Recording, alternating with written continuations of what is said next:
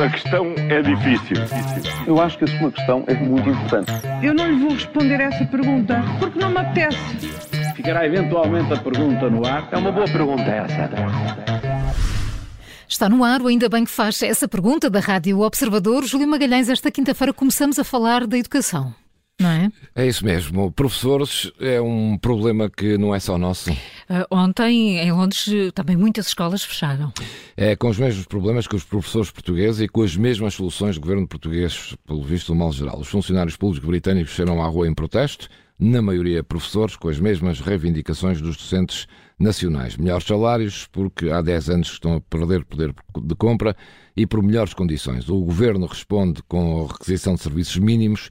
Os sindicatos dizem que é um ataque ao direito à greve. Lá como cá, Eis um problema que dá muitas dores de cabeça aos governos. Como se costuma dizer, com o mal dos outros fazemos nós bem, mas este é de facto um problema geral. Olha, sobre este tema, Fernando Medina diz que não há dinheiro para tudo, por isso, como é que se vai então resolver este problema dos professores? É, foi essa a indicação que o Ministro das Finanças deu ontem, em entrevista à TVI, disse, ou será difícil corresponder às reivindicações dos docentes, porque temos de cuidar do equilíbrio das nossas contas públicas? E recordou que temos de ter em conta a situação geral do país. Mais, disse que o país não tem só professores, tem professores, enfermeiros, médicos, funcionários da administração pública, um conjunto vasto de profissionais.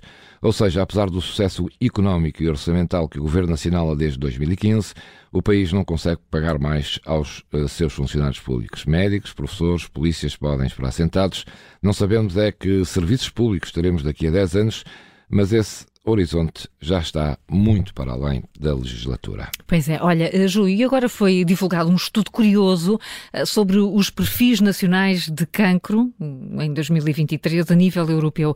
Eh, será que na saúde final há boas notícias? É, diz esse estudo que Portugal tem um dos mais baixos custos per capita com cuidados oncológicos na União Europeia, ou seja, somos dos que gastamos menos mas as taxas de sobrevivência para cancros mais comuns são superiores às da média europeia. Ao que parece, esta discrepância, este sucesso, fica a dever-se à existência de uma rede consolidada de centros de referência e à disponibilidade de medicamentos e tratamentos gratuitos.